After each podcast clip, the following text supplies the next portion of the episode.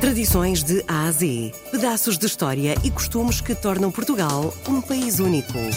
De segunda a sexta, vamos celebrar a memória, a cultura e as tradições tão nossas. Tradições de A a Z, na RDP Internacional, com Salomé Andrade. Tradicionalmente, a produção de tapete de arraiolos obedecia a um vasto processo artesanal. As técnicas, os materiais, os objetivos e o saber fazer, legado de geração em geração pelas gentes da vila de Arraiolos, são o alicerce fundamental que sustenta a expressão essencialmente artística, a que é o tapete de arraiolos enquanto produto final. Já a seguir, vamos falar com Rui Lobo. Ele é historiador e responsável pelo Centro Interpretativo de Tapetes de Arraiolos. Tradições de A a Z. Do porquê de ter nascido em Arraiolos não se sabe exatamente.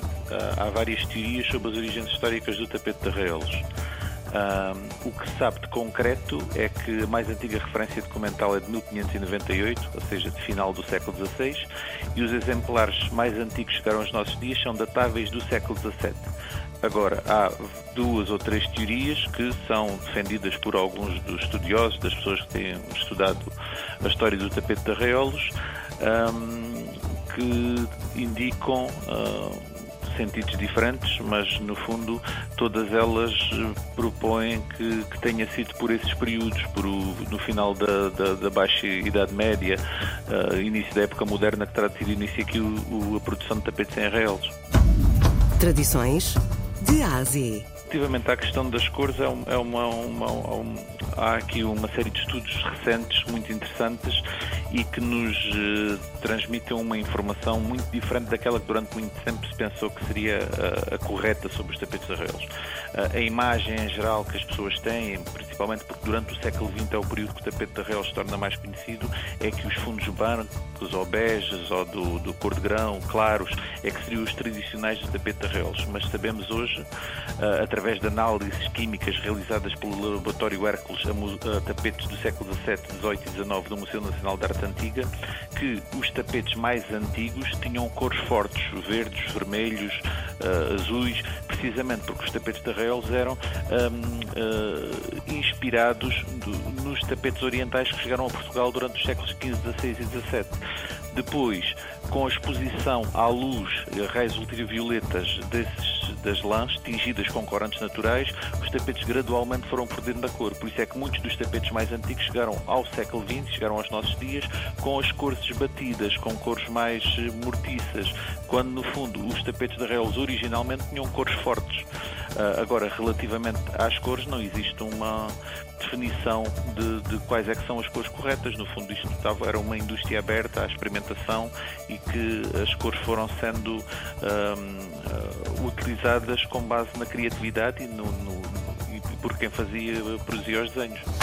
Tradições de A a Z. O que se sabe é que Arraelos tinha, pelo menos desde o século XIII, uma grande tinturaria eh, que, foi, que existiu em Reus, pelo menos entre os séculos XIII e XV. Isso sabe-se através de descoberta de, em 2003 eh, na praça do município, precisamente onde hoje, depois, em dois, mais tarde, veio a ser implantado o Centro Operativo de Tapete de Arreolos, existiu uma grande estrutura para tingimento de lãs, uma tinturaria muito parecida com a existente no, no norte da África, na Medina de Fez, ainda hoje em, em atividade. Isso uh, indicia que havia aqui uma tradição têxtil em Arraiolos. Uh, mas o que se sabe sobre a tradição têxtil uh, é relativamente só essa, essa estrutura existente. Não existe nenhum dos outros documentos anteriores ao que se sabe ter sido o início da produção de tapete de Arraiolos que nos indiciasse haver aqui uma produção de, de têxteis diferente do que existiria noutras terras do reino por esse período.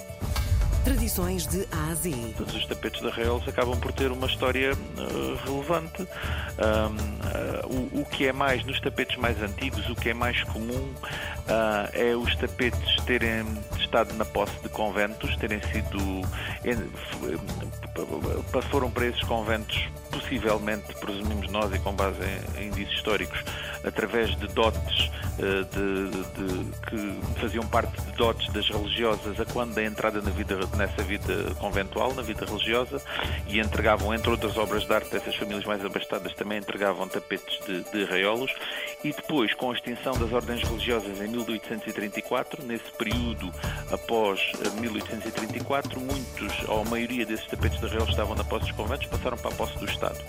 E o Estado português, mais tarde, em 1884, criou o Museu Nacional de Arte Antiga, depois criou o Museu Nacional Machado de Castro, em Coimbra, criou o Museu de Évora, por exemplo, hoje denominado Museu Nacional Frei Manuel do Cenáculo, e, e, esses tapetes é que acabaram por acolher, eh, esses museus é que acabaram por acolher esses tapetes de arraiolos. Daí que as grandes coleções de tapetes de arraiolos mais antigos pertençam principalmente ao Museu Nacional de Arte Antiga e ao Museu Nacional Machado de Castro. Tradições de Ásia.